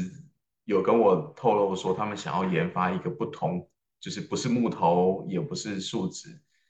的杯托。它可能会比目前我们看到的，不者不管是木头还是哎那个树脂更好用的那个预备托，他们应该预计看有没有办法在今年他把它给推出这样子。我觉得应该今年的也许第四季搞不好会有新品，所以这个可能让大家期待一下这样子。豆子应该自己有设计一款就是底托，对不对？然后上拿上场比赛。对，因为那个。最开始的时候还没有树脂款的那个底托嘛，最开始都是木质版的。这个滤杯我同时在场上我要冲四杯，你会发现这四个滤杯就是各自有各自的姿势在那儿待着，大家都长得不一样高啊。那这个就每一杯咖啡其实也也萃取也会有差异，所以当时是没有办法，就是逼得我找了我们一个专门很喜欢很喜欢研究亚克力这个材质的同事。让他就这个滤杯的形状，我说你给我来匹配一个他的搭档，我他的搭档的作用就是把它能水平的托起来，所以又加上我当时用的那个 Ultra Coffee 那个秤，嗯，连秤带滤杯的这两个东西的组合，它中间设计了一个又适配秤又适配这个滤杯的这个底托，但是因为我们在打比赛嘛，更多的考虑的是功能性的问题，就不太会考虑这个美观度。啊，包括我跟 Origami 当时我去，我最早想设计那个品香杯是一样，它很实用，但是它确实它长得比较对，有点嗯，底汤不好看吗？我觉得蛮好看的，是不是审美有问题？有有一点，好吧，难以言喻。对对对，OK OK，我们这个话题就不展开了。好好好好好好好，知道它，就是原厂把豆子画的图。完整的呈现出来，完整 呈现一点儿都没有改。他们可能怕改了以后会影响我最终拿到这个杯子的效果，所以他们连一点美化都没有做。所以我自己做的那个底托也也差不多是一个性质的东西，是功能性比较强，但是它的美观度就会相对弱一些。所以现在其实大家在网上面自己开发了很多，不管是木头材质还是亚克力材质的。还是说其他材质的，其实每个人都根据自己的喜好做了很多 DIY，我觉得其实就挺，我觉得挺好那个品相并不好看吗？我觉得蛮好的啊，你怎么会觉得不好看呢？你真的要我把长得像什么说出来吗？有点有点像，我很哦想哦，OK，我现在明白了，我明白了，明白了，我有稍微有点点像我是当时看过那个图纸的人，我拿到的当下我就嗯，怎么跟小时候用的一个东西很像？对 对对，年代感它的它完哦，全考。虑到它的，我跟你讲，它每一个形每一个地方的形状，它的重量，它的包括它的颜色，它的口径宽窄，每一个地方都是有原因的，设计成那样。但是我并没有想想到它组合在一起以后，最终它的那个样子长什么，你懂吗？嗯，明白，这可以，播吗。我们这可以播，我不知道。斟酌一下。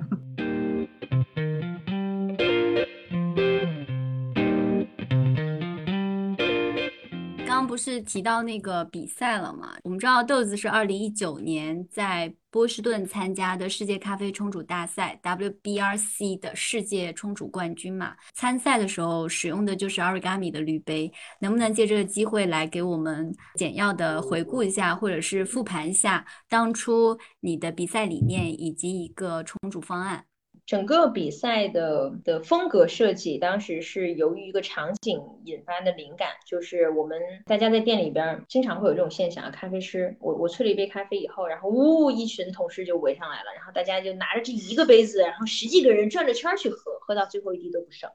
边喝每喝一口，大家讨论一下啊，这一口我喝到什么味道，然后我觉得它是什么原因啊？我我下一个人喝到的时候，他说我喝到这一口又有什么变化？我觉得是因为什么原因？就是这种讨论的场景和氛围，当时我们觉得是体验一杯咖啡的，对我们这些咖啡行业人来说是最有趣，或者说大家最喜欢的一个喝咖啡的场景。所以当时我我们整个比赛的这个灵感的设计就是。为什么不把这样的喝咖啡的场景搬到台上呢？为什么一定要是评委在那儿喝，我在那儿巴拉巴拉说，然后我看着他喝着这样的一个场景呢？为什么我不能跟他们一起去喝，一起去分享这杯咖啡的味道？所以是基于这个东西，当时就定了一个大的基调。所以我在场上就练这个双手冲嘛，就是为了可以在有限的时间里面，同时把这四壶咖啡给冲出来。啊，因为我不能分另外三位评委的咖啡，我分他们的咖啡 我就没分了，我只能自己给我自己准备一壶，啊，所以这个是一个大的基调。然后技术层面呢，当然延延续了我所有，不管是从研磨还是萃取角度里面，我更倾向的这个相对均匀萃取的这个逻辑，这个跟我自己的感官喜好也有关系，我自己喜欢喝这样的类型的咖啡的味道。有一个技术的亮点，就是当时做的这个萃取过程当中的变速萃取，就是每一个到每一个新的萃取段落的时候，你的可溶解物质的类型发生变化，咖啡粉被溶解的状态发生变化的时候，你搭配不同的流速，其实是可以让整体这杯咖啡的综效可以更好。变速萃取，嗯。我觉得这一段可以，大家如果有兴趣的话，可以去 B 站搜索，就是豆子当当年的这个比赛视频的原片啊，现在应该还有很好的被保留下来，包括还有中文字幕的翻译啊，这个应该是非常到位的。里边有解释当时为什么会用哪种流速，这个是整体的比赛的一个介绍。就最近一期找郑郑聊天，他也是在反复的提及这个均匀萃取的理论。但是呢，我们有发现大家都在追求同样的一个目标，但是不同的冠军各自有不同的一个冲煮框架，会有自己不同的去实现的路径。那么，比如说郑郑，因为他自己比较喜欢 V 六零的滤杯，所以他的整个冲煮手法、冲煮参数实现的方式都是建立在 V 六零的使用上。比如说，因为 V 六零的这个粉床结构的问题，它可能会偏向于中心注水多一些。然后呢，它会优先萃取粉层下面的部分，再去萃取粉上面部分的粉层，然后达到让上面的粉层不过萃的目的。就是我想以 Origami 滤杯。为例子，因为豆子是比较习惯于用这个 origami 滤杯的嘛，就是为了实现这个均匀萃取。请问你在冲煮的手法以及参数上，会有一些你自己的小 tips 可以提供给我们吗？就是在我们日常冲煮中可以能呃用得起来的。我在一八年打这个国家赛的时候，当时是考虑到了均匀萃取，所以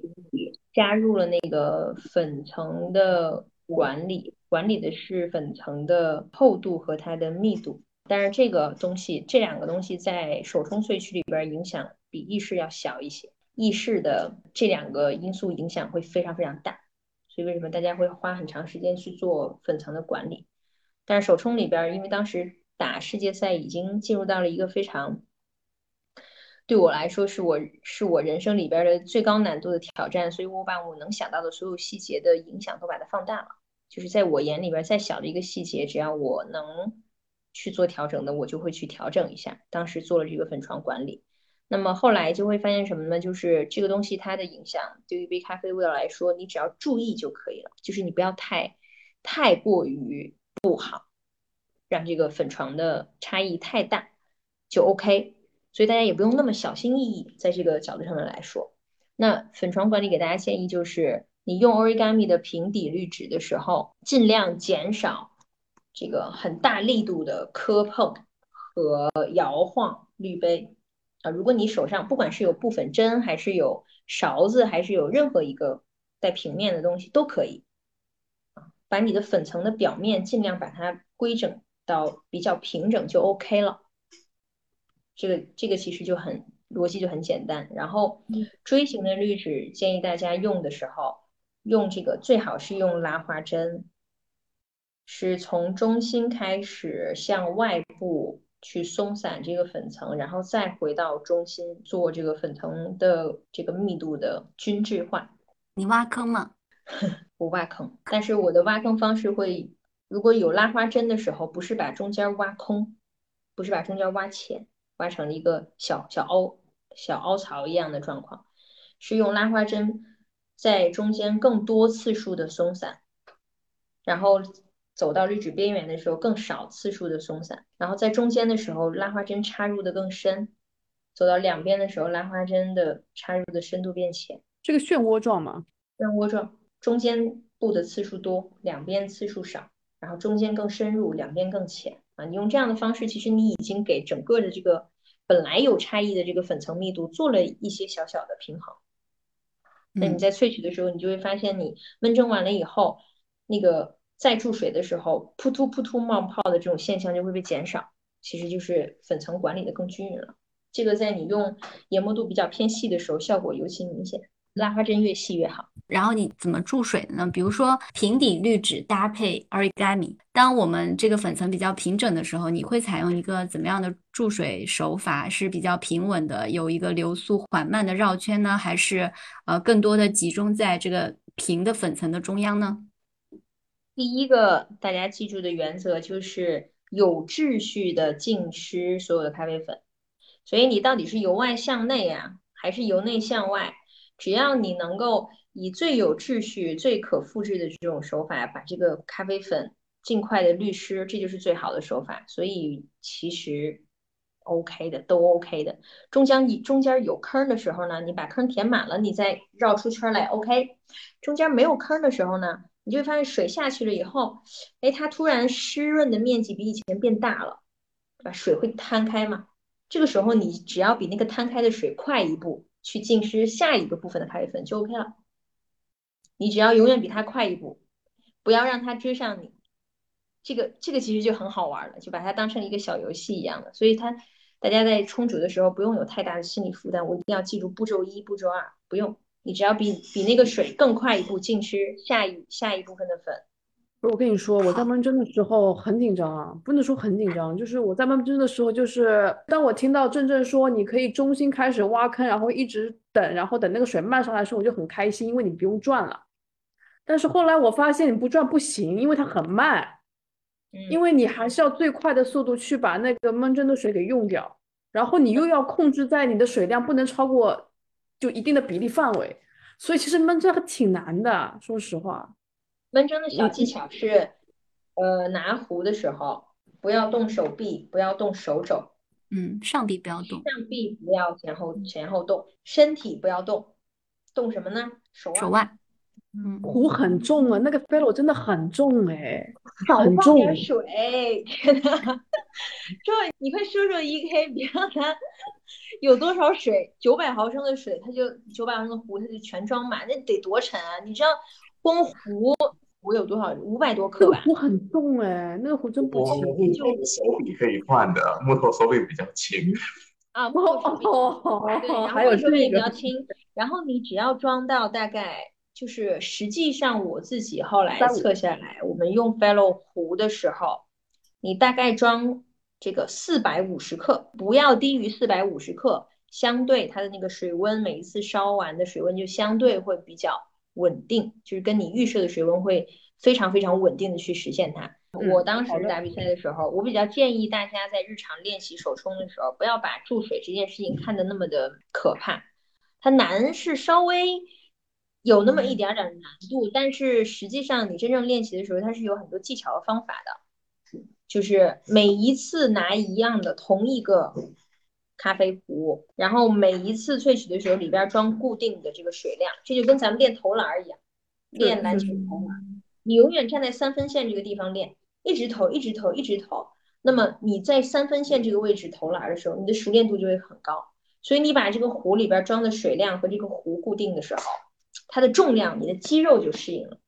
你这个时候调大调小水流，你其实你的肌肉灵活度就会有记忆。让我顺便问一下，就我们都看到过豆子的比赛视频，两只手拿壶来一起冲咖啡，冲四杯，非常的帅。但我觉得很少有人看到过豆子是怎么备赛的。我有看到过一张照片，就是你手里拿着两把壶，然后吊着两桶，怎么说呢？算是重物吧，是两桶矿泉水，在练手臂的稳定性，是吗？我就很想知道你，就我们看到的这个照片背后是一个什么样的故事？你是怎么来练习这个？在这个这张照片，因为唉，我觉得这个事儿还得回去找老张，我到时候肯定要找他。那张照片就是他拍的，呃，但是这张照片实际上不是跟大家辟谣啊，就是跟大家强调一下，这个当时有这张图片呢，完全是因为我在这个是我刚刚开始两只手同时拿壶去练萃取的，刚开始这个阶段，我刚一开始的时候，我遇到的一个巨大的问题是什么呢？我这个左右手高度不一样。我可能会左手高一点，右手低一点，或者冲着冲着就变成右手高一点，左手低一点。但是以我这样的这个俯视的视角去看的时候，我看不出来，因为我不是水平看这个两只手的差异，所以我俯视的角度我看不出来哪个弧高哪个弧低，我是看不出来的。那个东西是我自己把我们当时练习的那个工厂里边的那个笤帚上边的那个棍儿拆下来了，然后呢两边因为笤帚棍儿轻嘛，你有时候你就感觉不到。这个两边它的重力的差异，所以我就在这个笤帚棍的两头用胶带绑了两个奶杆儿，拉花的奶杆，就是稍微给它加一点点重量，然后我把它架在我的手上，这样呢，我哪边高一点的时候呢，我就明显这只手它就有重量了嘛，它就会它就会累，或者说它会有感觉，它会有这种重量的感觉，然后我就可以及时的去调整。我拿这样的方法，只是单纯的去校准一下一开始我这个左右高低水平的问题，我就拿它练了一小会儿，就一小会儿，然后 就没有再用了。所以它不是什么练习的秘诀，就是我这个一定要跟大家强调一下。当时是抱着试一试的心态，我就试了这个方法，这个方法好像不是呃，它只能校准水平，它对于其他的东西没有什么太太大的影响。和这个差异的时候，我就稍微练了一下，校准了一下啊，大概齐能找平了，我就把它拿掉了。然后后边这个水流的稳定性还是要第一个冲煮的量，第二个冲煮这个过程当中你形成的肌肉记忆啊，这两个东西。然后你拿一个，比如说你装四百五十克的水，拿 Fellow 的六百毫升的这个壶，这个这个组合，然后去冲煮，你已经非常非常。稳定性很强了，这个水流的控制，这个时候你可以给自己加一个挑战。你说我里边放六百五十毫升的水，我再放八百五十毫升的水，然后再循环往复，这样你这个水里面以后不管你装的水多还是水少，你都可以灵活去调节。当然，这个量一定要跟大家强调一下，这个量是要短期高密度的去进行练习，然后等你有了强化的记忆以后，你还要时不时的把它捡起来。强化练习一下，它才能形成你的最终你的技能。不是说到那个 Fellow 的壶了嘛？豆子签名款的同款的手冲壶，会有一些坊间的讨论吧。然后据说你是在这个壶里做了一些改装的，是在里面有加一些限流阀啊什么的。然后我们上次也是听说，因为 Fellow 的壶水流在市面上相对来说它本身不算是水流特别大的，那你为什么要在一个水流本来已经不是很大的一款手冲壶里面还加装了限流阀这个设置呢？就我也特别想知道这个事情是不是真的，然后是。怎么传出来的？就咱俩商量一下这个事儿是怎么传出去的，我也不知道。好像有点传相反啊。我们必须要承认，我和 Joe 两个人，我们合谋改了一下这个壶的里边的那个过滤的挡片，确实我们动了这一部分，但是不是改小了，是改大了。那个方向有点相反。嗯，改大了，没有往小了改了，因为啊。我这个其实跟 Joe 有有好长时间，我们俩有讨论啊，就是当时就是说，你既然已经用了 Fellow 这个，就是这个壶，然后大家也打完比赛回来以后，其实就还是希望可以去出一个就是特别版本去纪念一下。和当时我和老张我们两个人商量了以后，我们自己的风格是这样的，就是我们不会太习惯于就是在这个壶上面印一个我的签名或者改一个特别的颜色，然后就这样出去以后。啊，比如说以纪念版，然后比之前就是卖稍微贵一点，我不知道啊，我们就说啊，就是这样的场景下面去卖，我们会觉得它本身没有给它额外的什么价值，就是我我这个名儿它不是很值钱，它也没什么用，具体上面就是这么说。所以我跟周周说，如果我们要做特别版，有没有机会？有没有机会说，嗯，就现在这个 Fellow 湖的基础上，这个水流出水很稳定的基础上，我可不可以？加大它的每秒的出水量，因为我发现大家在冲煮场景里边用大水流的、用小水流的都有，都是有的。那如果说 Fellow 这个壶它的每秒出水量可以更大一些的时候，我只需要用我自己的冲煮手法去把水流调小、调大，那么我这个壶的应用场景就更多了。我觉得对于所有手冲爱好者来说，大家可发挥的空间就更多了。然后我自己当时也在做变速萃取嘛，有时候会发现可能用到一个场景下，我这个 fellow，我这个我这个壶都底儿朝天了，我觉得那个水流还是不够大，但是我无能为力了，所以我就特别强调说，你能不能去帮我聊一下，改一下这个东西。之后后来真的很努力，很努力的去帮我去跟美国当时品牌方去商量，但是大家最终还是考虑到呈现出来的这个外观啊，就是别待会儿又做成我那个 origami 品香杯的那种可爱的。这种美丽的 注重功能，然后不不考虑外观的这种这种结果，所以当时就是说，呃，我们可不可以考虑一个方案，外形不改，但是呢，我们从它的这个出水挡片的这个位置去做一些功课，然后让它可以有更大的出水量。我说这个也 OK 啊，我们就试起来吧。当时发了好几个测试版本，然后我和 Joe 两个人就测来测去，最后发现真的是有效的。是有效果的，我自己还手写了一张卡片，当时我跟就还说帮我印出来放在那个盒子里面，压根儿大家就没看，那里头写了。现在还现在还是有那一张卡片的。然后还是这个改良的特别定制版，它是有一个木把手，是不是也是刚才就提到的这个木把手就可以让这个壶更轻一点，也是符合就你两手冲煮拿壶的这样一个需求，是有这种这种考虑吗？哎，当时就我我我没有用木把手。我们其实哦，当时为了为了豆子的比赛，我猜我们应该做了几件事情哦。我记得那个，因为我们下面是个挡水片嘛，那那挡水片其实最一开始的原因是因为担心那温度水温过高会直接把水从湖里面给冲出去。那我们当时其实就是那个呃，应该我们我寄给豆子一个人是把整个连那个挡水片都没有把它给全部拆掉的。有有有，对，然后因为的确豆子有跟我提到说那个手柄这个这一块比较重嘛，那当时我们的方式其实我们那个手柄里面是故意加重的，为什么故意加重呢？因为其实你在手柄如果重的时候，你的重心会比较稳，你在冲煮的时候比较不会头重脚轻，所以大家觉得拿到 fail 的就是稳定度，冲煮的稳定度就是出水稳定度是高的，其实是那块。呃，重量是起了很大的帮忙。它其实背后是有点是故意做重的，所以我们当时其实有把那个里面那块配重块，那手柄后面有一个秤房，就是一个有一个铁块的哦，是故意加重的。那我们有把那块铁块也给把它给拆了，从就寄去给豆子让他做测试，然后我们应该记得木头的各方面。可是豆子后来也不知道怎么选的，他觉得说他可能肌肉也习惯了那个有重量的吧，所以最后上场，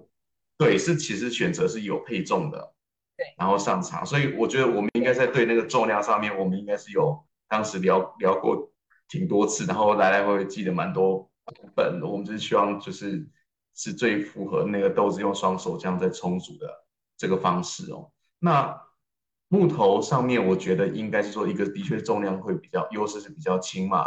那第二个是我觉得其实是我们自己有时候在拿那个手冲壶的时候，我觉得那个感觉是比较温润的那这个那个感觉，因为有的塑胶还是稍微会有点冰冷嘛。那所以木头，因为其实 e l o 是实木，是是真的是木头，又不是拼装起来的。那所以拿起来的感觉会比较舒服。然后我觉得有时候女生会觉得是稍微重量会比较适中一些。所以应该是有点是综合上的考量。再八卦一点，因为好像也有听豆子讲过，说你本身是一个左撇子嘛，然后你选择 Origami 这个滤杯，你当时又好像说它是一个对左撇子拿壶特别友好的滤杯，这句话是真的吗？你没有讲过吗？不是我说的啊，真的不是你说吗？但是你确实是一个左撇子，嗯，我确实是左撇子，但是。它其实不太存在这个是不是对于左撇的友善？你比如说，如果这个这个绿杯它带把手的话，如果我放在左边，它碍我的事儿，我就给它转过去不就完了？其实影响并不是非常大。那我觉得真真的是坊间有很多关于你这种传言啊，然后我们也不知道真假，就是想趁这个机会来证实一下。Fellow 壶的这个事情，我觉得这个澄清真的是很必要的，因为真的好多人以为大家可能是字面上就理解了，就装了限流阀，然后就感觉水流是会限流嘛，就是就是把水流限制住，然后会变小，就好多人会觉得，哎，我想要个大水流的壶，然后就放弃了 Fellow 这个壶。然后还有问题要给到 Joe 的，就是说大家可能听到这里也发现了，我们本来在讲 Origami，然后又讲到了 Fellow 的壶，然后我们在如果打开天猫的旗舰店的话，也会发现 Origami。它在售卖，其实，在 Fellow 的一个天猫旗舰店里面售卖的。其实这个我当时也非常疑惑，然后就想请问一下 Joe，这是不是就是官方渠道？可以给我们解释一下为什么会有这种情况？这其中有什么缘由吗？Origami 目前其实是没有自己的天猫旗舰店嘛，那所以基本上在国内，我们大部分的伙伴就是配合的分销伙伴，基本上是在淘宝为主这样子。呃，应该是说。只要证明上面我们是我们的授权的经销商，我们都会给他一张授权证书，然后是由松破贸易去发出来的那个证书，基本上都是我们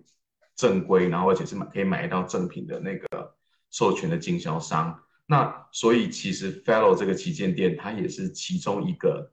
经销点而已，它刚好就卖了 Origami 这个产品这样子。他因为很多是在担心买到仿品嘛，如果是有仿品，大家看到价格太特别的，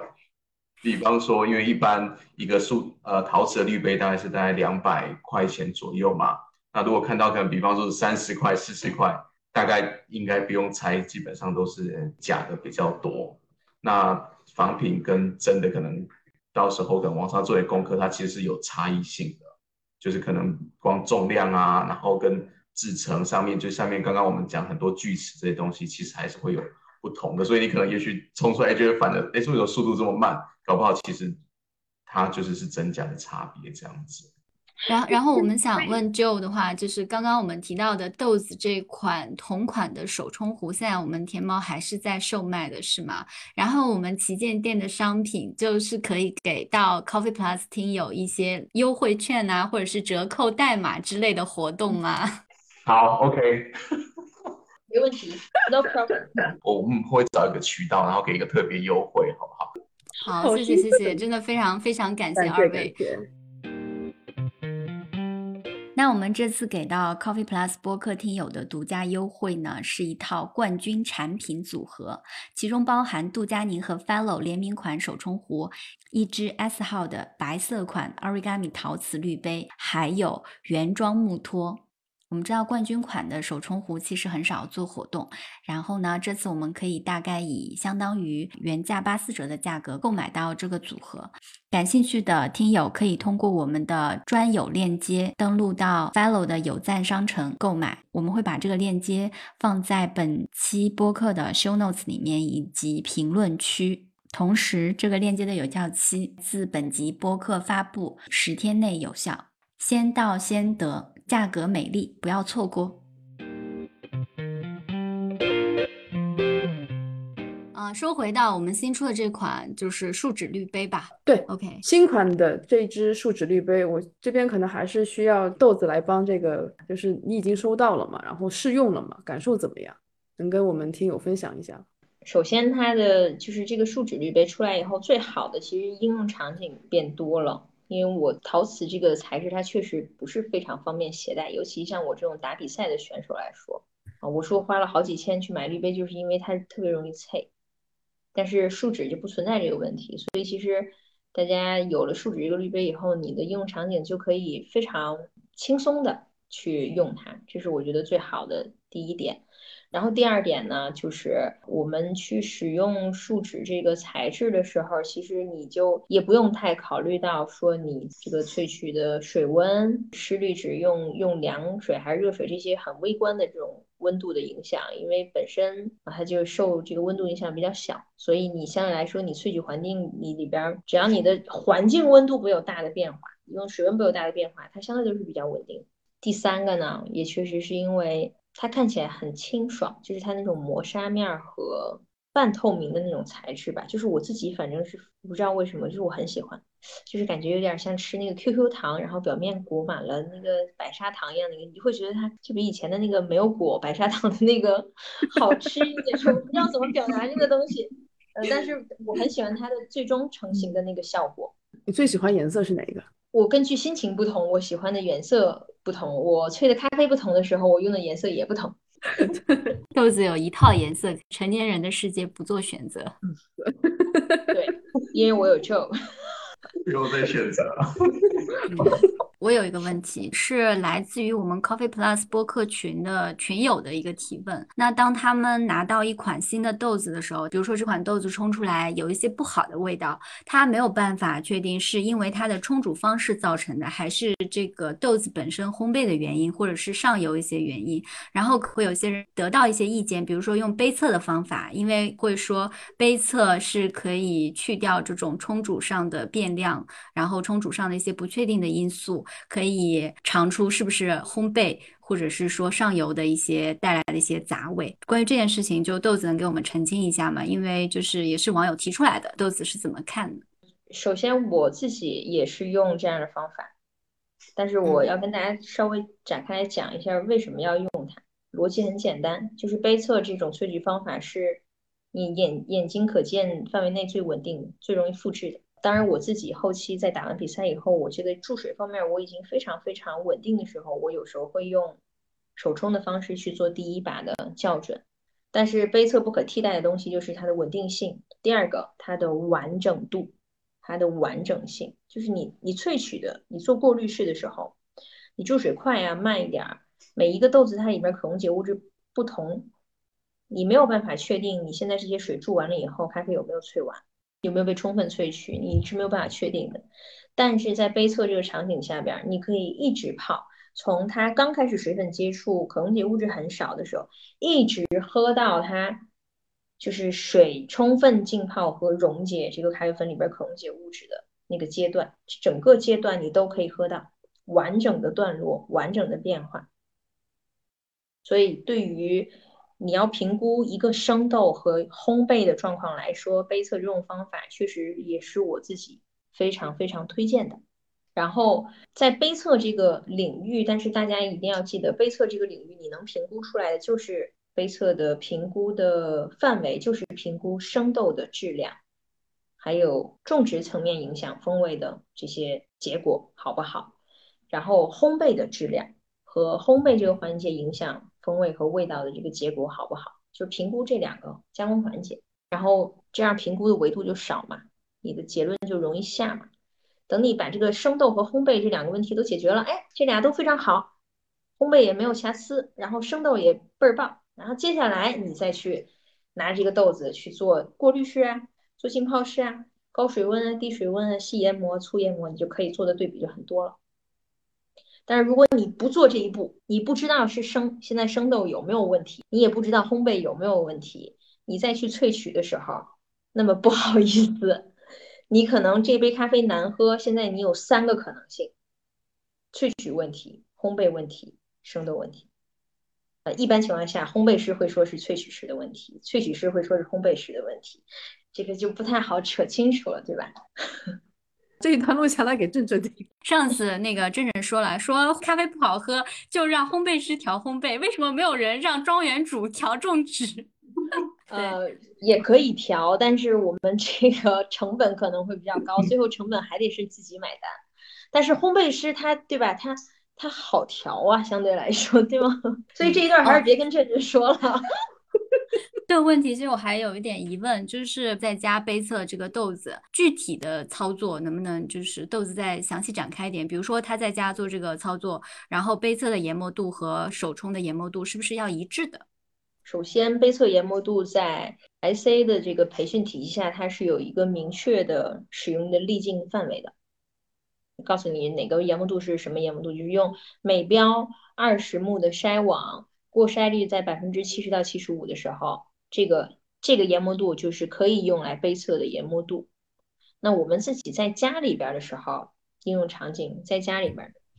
呃，我建议大家不用那么的讲究，那么考究，因为你真的考究起来，它是个无底洞。你光找每标二十目的筛网就够你找的了。就是我们不把它展开那么多，大家只要记得在家，你拿到一只豆子的时候，你其实就最快速的用一个你常用的研磨。不管是粗还是细，其实随便用一个你常用的研磨，把咖啡豆磨成粉，然后浸泡一杯，从热喝到凉，你去记忆它的这这杯这支咖啡的味道。从热喝到凉了以后，它有没有明显有哪一段是让你觉得不喜欢的，或者说不好喝的？那么你大概就有概念了，就是这个豆子刚开始泡，前面几秒钟的时候都很好喝，很喜欢，很开心。到泡了一分钟以后，就开始变得特别苦，特别特别苦，不喜欢，不开心。那你就知道你在做这个手冲的时候呢，你就赶紧把它萃完，快点萃，哎，你就会发现，嗯，对吧？萃出来东西少的时候好喝。你如果发现这个豆子泡了好久好久以后，凉了，彻底凉透了以后，哎呀，这个咖啡才有风味，然后才有甜，那么就告诉你这个信息，就就豆子很难萃。你可能你用很快的萃取方式，你萃出来咖啡就会比较淡，还有可能还没有你那么泡着来的好喝呢。那你萃取的时候，你就注一点水，停一会儿，注一点水，停一会儿，把它的萃取时间拉长，它就可以萃充分了。所以你说咖啡这个东西吧，简单它是很简单的，嗯，就是不要像选手一样把这个细节展的那么开啊。你要是真的展的那么开的话，它确实是非常麻烦的一件事儿。但是如果你抓大的核心逻辑，只要抓正确。每杯咖啡都可以比较简单的去做好喝，学到了。艾琳，我可以插一句吗？作为爱好者，我想替就是上海人民问一个问题：我们在风控期就只能喝过期的豆子，你知道吗？就是可能已经过了，是吗？不能说过很久吧，就是大概过了一两个月，就不是最佳峰值期的豆子，有什么办法让它变好喝吗？小分水可以，小分水比，因为大的国际是这样的。我们说过不是过期豆啊，过了养豆期的豆子，养豆期比较久的豆子，它的一个统一的特性就是它的风味流失会比较多，所以你能闻到的咖啡里边，让你愉悦的香气变少了。所以一旦咖啡失去了香气以后，它最吸引我们、最愉悦我们的那一部分的特质就被削弱了。你这时候，你对于这个咖啡，你喝起来以后，你就觉得它很难变得适口。因为我们我们脑子里面说的咖啡里边的甜，其实大概率都是香气带来的一个感受。实际上，你的味蕾真正尝到的甜是非常非常微弱的强度的。所以你要把这个过氧豆期的豆子萃好喝，首先一个就是它它的大量的可溶解这个香气的流失，你其实你把豆子你的可以萃取的那可溶解物质的量是变少的。因为你对于苦味啊，或者说对于苦的这种味道，你会更敏感了。可能没有香气，有香气的时候是巧克力，没香气的时候单纯就是苦。所以你就把它少萃一些，你就用少一点的粉水，小一点粉水比。正常萃用一比十五，你过两豆期以后，你就可以用一比十四或者一比十三。嗯，啊，然后在这个基础上，你再去萃取的时候，嗯，其他的其实不需要有太大的变化了，你只要注意你不要用过高的水温，就是过了氧得气的豆子，你反而水温可以稍微降个一度两度的样子。啊，其实原理也是一样的，让它萃出来的这个负面的物质再少一些。我会表达清楚这个，就是水温可以比平常萃这个豆子的时候低一两度，然后粉水比比平常萃的时候小个一比二、一比三左右，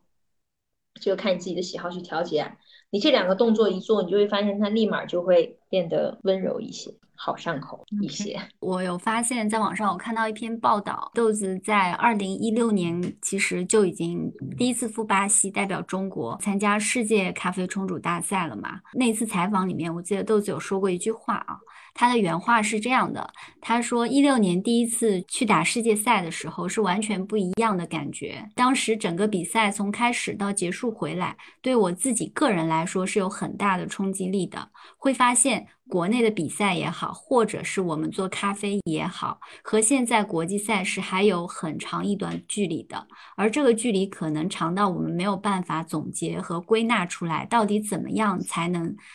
再往上走一步。因为我都不知道那个上限在哪里，所以这个是当时采访里豆子的原话。我们就很好奇，说当年给您造成的这种冲击力，它来源于哪些方面？我们国内赛事选手和国际赛事选手当时在你的眼里的差距又在哪里？然后现在已经二零二二年了嘛，已经六年之后了，这些差距有在缩小吗？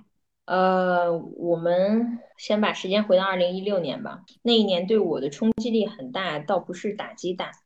而是有点像你遇到了一个很厉害的人，然后你精心准备，然后你想尽各种你能想到的所有的方法，然后你出现在这个人面前的时候，对方一个嘴巴就给你打回家了，然后你都不知道发生了什么。就大概一六年比赛就是这种感觉。我当时嗯说这段话的时候，其实实际的场景是什么呢？是我们带了可能非常非常多的器具，然后做了非常非常多的准备，然后也当时也觉得自己有非常非常多的成长，然后带着这些东西，一大堆的东西，一大堆的人，然后一大堆的想法去了，去了以后发现，在这个整个备赛室，我对面的这些欧美的选手，要不然就是自己从家开车来的，然后。问咖啡豆是怎么拿过来的比赛豆，然后就说我这个比赛豆就是